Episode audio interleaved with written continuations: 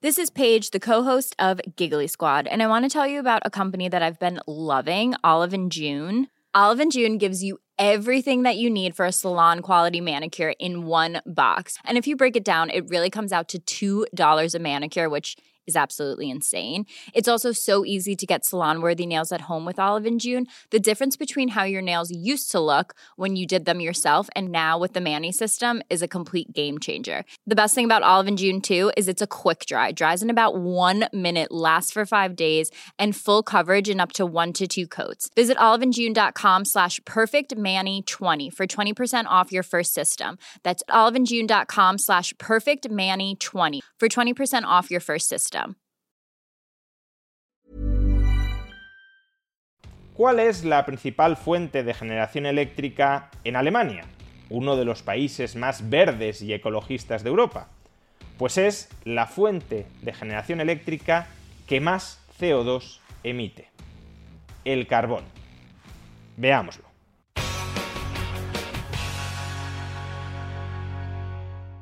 Si uno de verdad quisiera reducir sus emisiones de CO2, lo que debería hacer, evidentemente, es desechar las fuentes de energía que emitan mucho CO2 y apostar por fuentes de energía que apenas emitan CO2. ¿Y cuáles son las fuentes de energía que emiten más CO2? Pues los combustibles fósiles y muy en especial el carbón. ¿Y cuáles son las fuentes de energía que emiten menos CO2? Pues las energías renovables y la energía nuclear. Por tanto, de entrada uno podría decir, si quiero minimizar mis emisiones de CO2, lo que he de hacer es abandonar los combustibles fósiles y apostar por las energías renovables.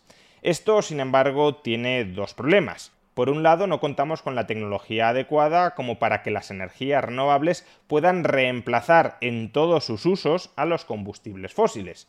Por ejemplo, todavía no sabemos cómo mover aviones con energías renovables. Y el otro problema es que las energías renovables son una fuente de energía intermitente. Generan energía, y más concretamente electricidad, cuando se dan las condiciones ambientales adecuadas. Pero cuando no brilla el sol o no sopla el viento o no contamos con saltos de agua suficientes, pues entonces no somos capaces de generar nueva electricidad no es posible ni deseable acompasar la demanda energética a las fluctuaciones naturales en la generación de energía renovable, básicamente si en un determinado momento deja de soplar el viento, no tiene mucho sentido que un país paralice en ese instante toda su actividad. Como las energías renovables son fuentes energéticas intermitentes, cualquier país, cualquier economía que apueste por ellas necesitará una fuente de energía de respaldo que permita seguir suministrando energía cuando las centrales renovables no lo hagan. Y a la hora de escoger fuentes energéticas de respaldo para las nucleares, es decir, fuentes de energía que podamos activar y desactivar en cualquier momento para ajustar su flujo de energía al de las renovables, cuando las renovables generan electricidad no utilizamos esas fuentes energéticas de respaldo porque ya estamos siendo abastecidos por las renovables, cuando éstas dejan de suministrar electricidad, entonces activamos rápidamente esas fuentes de energía de respaldo para suplir la falta de producción renovable. Esas fuentes de energía de respaldo, básicamente y hasta la fecha, aunque es cierto que cada vez contamos con más opciones, incluso opciones renovables, pero básicamente y hasta la fecha han sido dos, o combustibles fósiles o nuclear. De nuevo, si uno tiene como objetivo absolutamente prioritario, porque nos va la vida del planeta en ellos, según nos dicen, reducir las emisiones de CO2, la elección entre combustibles fósiles y nuclear debería ser muy obvia. Nuclear. Si la nuclear no emite CO2 y los combustibles fósiles emiten mucho CO2, por sentido común, la fuente energética de respaldo para las renovables, porque estás apostando por las renovables debido a que no emiten CO2, debería ser la energía nuclear, no los combustibles fósiles. Y si no te bastara con la energía nuclear y tuvieras que echar mano de los combustibles fósiles, entonces de entre todos los combustibles fósiles que existen, escogerías aquel que genera menos emisiones de CO2, básicamente el gas. En ningún caso, repito, si tu objetivo prioritario es reducir las emisiones de CO2, escogerías suplementar a las energías renovables con aquel combustible fósil que genera mayores emisiones de CO2, como es el carbón. Pues bien, la política energética de Europa durante las últimas décadas ha consistido en fomentar el uso de las energías renovables para la generación de electricidad y en utilizar como fuente energética de respaldo para las renovables los combustibles fósiles. A pesar de que nos han repetido hasta la saciedad que la reducción de las emisiones de CO2 es un objetivo prioritario nacional para salvar el planeta, no se han tomado decisiones políticas que al menos serían coherentes con esa premisa. Premisa que nos podrá parecer errónea o correcta, pero en todo caso es la premisa sobre la que dicen fundamentar su política energética.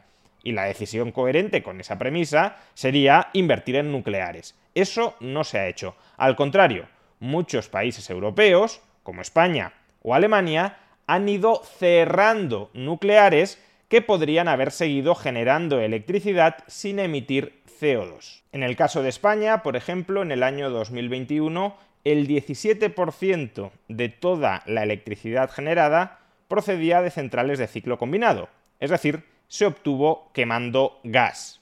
De haber contado One size fits all seems like a good idea for clothes until you try them on.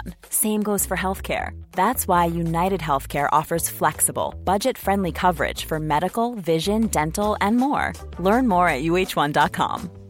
There's never been a faster or easier way to start your weight loss journey than with PlushCare. PlushCare accepts most insurance plans and gives you online access to board-certified physicians who can prescribe FDA-approved weight loss medications like Wigovi and Zepbound for those who qualify. Take charge of your health and speak with a board-certified physician about a weight loss plan that's right for you. Get started today at plushcare.com slash weight loss. That's plushcare.com slash weight loss. plushcare.com slash weight loss. Hiring for your small business? If you're not looking for professionals on LinkedIn, you're looking in the wrong place. That's like looking for your car keys in a fish tank. LinkedIn helps you hire professionals you can't find anywhere else, even those who aren't actively searching for a new job but might be open to the perfect role. In a given month, over 70% of LinkedIn users don't even visit other leading job sites. So start looking in the right place. With LinkedIn, you can hire professionals like a professional. Post your free job on linkedin.com slash people today. Con más nucleares, de no haber cerrado en el pasado centrales nucleares, no necesitaríamos haber quemado tanto gas y haber emitido tanto CO2 en consecuencia. El cierre de centrales nucleares, por tanto, ha contribuido a que emitamos más CO2, algo que supuestamente no deberíamos estar haciendo si reducir las emisiones de CO2 es tan prioritario como nos dicen. Pero bueno, dentro de lo que cabe, este mix de generación eléctrica de España, estando viciado por esa incoherencia de raíz que he mencionado al principio, no es un mix energético tan descabellado. La nuclear sigue teniendo un papel destacado, un quinto de toda la generación eléctrica del sistema, y cuando se recurre a combustibles fósiles, se recurre al gas, no se recurre ni al petróleo ni al carbón. La generación de electricidad por carbón en el año 2021 apenas fue del 2% de la generación total. Por tanto, desde el punto de vista de las emisiones de CO2, otra cosa es desde el punto de vista del precio de la electricidad, porque el carbón es más barato actualmente que el gas y por tanto desde un punto de vista estrictamente monetario tendría más sentido generar electricidad con carbón que con gas, pero desde la perspectiva de las emisiones de CO2 tiene cierto sentido que se haga así. Renovables, algo de nuclear, algo de gas, pero desde luego no carbón. Pues bien, ahora fijémonos en cuál es el mix de generación eléctrica de ese país que nos decían que dentro de Europa era todo un ejemplo de transición energética verde, a saber, Alemania. Durante el primer semestre del año 2022, la principal fuente de generación eléctrica en Alemania ha sido el carbón. Más del 30% de toda la electricidad generada en Alemania durante los seis primeros meses del año se ha obtenido quemando carbón. No es algo novedoso, la principal fuente de generación eléctrica de Alemania lleva siendo carbón desde hace décadas. Lo novedoso en este caso es que el uso del carbón, de la fuente energética más emisora de CO2 que existe, se ha incrementado en Alemania en 2022 frente a 2021.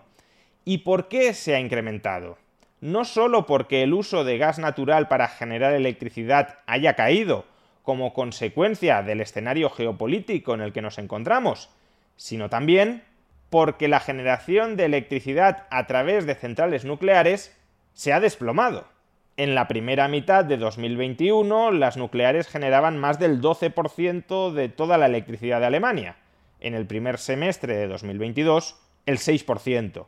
Por tanto, son 6 puntos menos de generación que han tenido que suplir otras centrales, entre ellas el carbón.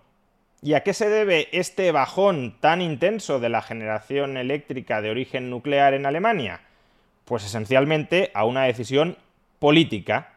A finales de 2021 se cerraron tres centrales nucleares en Alemania.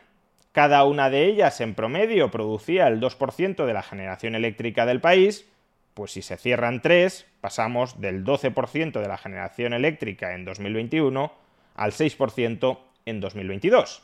Pero es que esto no es lo peor de todo. En Alemania quedan otras tres centrales nucleares abiertas, de ahí que sigan generando el 6% del suministro eléctrico total. Y el cierre de esas tres centrales nucleares está programado para 2022, para cuando termine este año. Se está replanteando el gobierno alemán Habida cuenta de que el cierre de nucleares se está traduciendo en un incremento de su consumo de carbón y por tanto en emisiones extraordinarias de CO2, se está replanteando el cierre de esas tres centrales nucleares que quedan abiertas y que son perfectamente funcionales? Pues no. Estamos en medio de una crisis climática sin precedentes, de una emergencia climática, hay que reducir cueste lo que cueste las emisiones de CO2 pero las nucleares ya construidas y perfectamente funcionales que contribuyen a reducir esas emisiones de CO2 no las vamos a mantener abiertas, las vamos a cerrar. Porque en este caso concreto lo que prevalece no es la emergencia climática, lo que prevalece es el dogmatismo político ecologista antinuclear. Para que el lobby antinuclear se sienta reconfortado sí vale la pena emitir masivamente CO2 Ahora, para otros propósitos como mejorar la vida de la gente, porque no olvidemos que los combustibles fósiles en muchos ámbitos siguen siendo la fuente energética no solo más barata, sino en ocasiones la única que se puede utilizar para generar riqueza. Pues bien, para mejorar la vida de la gente no está justificado quemar combustibles fósiles y emitir CO2. Para satisfacer las exigencias del lobby antinuclear, sí. Un ejemplo muy claro de cómo la política energética europea durante las últimas décadas no ha estado dirigida desde la racionalidad y buscando la eficiencia y la sostenibilidad. La política energética de Europa durante las últimas décadas ha estado dirigida desde el dogmatismo y la irracionalidad. Y ahora estamos pagando las consecuencias de ese dogmatismo y de esa irracionalidad.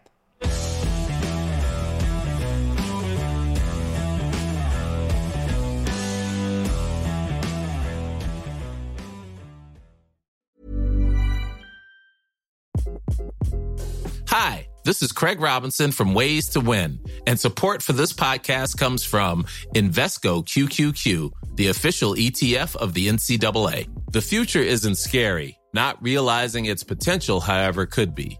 Just like on the recruiting trail, I've seen potential come in many forms as a coach. Learn more at Invesco.com slash QQQ. Let's rethink possibility. Invesco Distributors, Inc.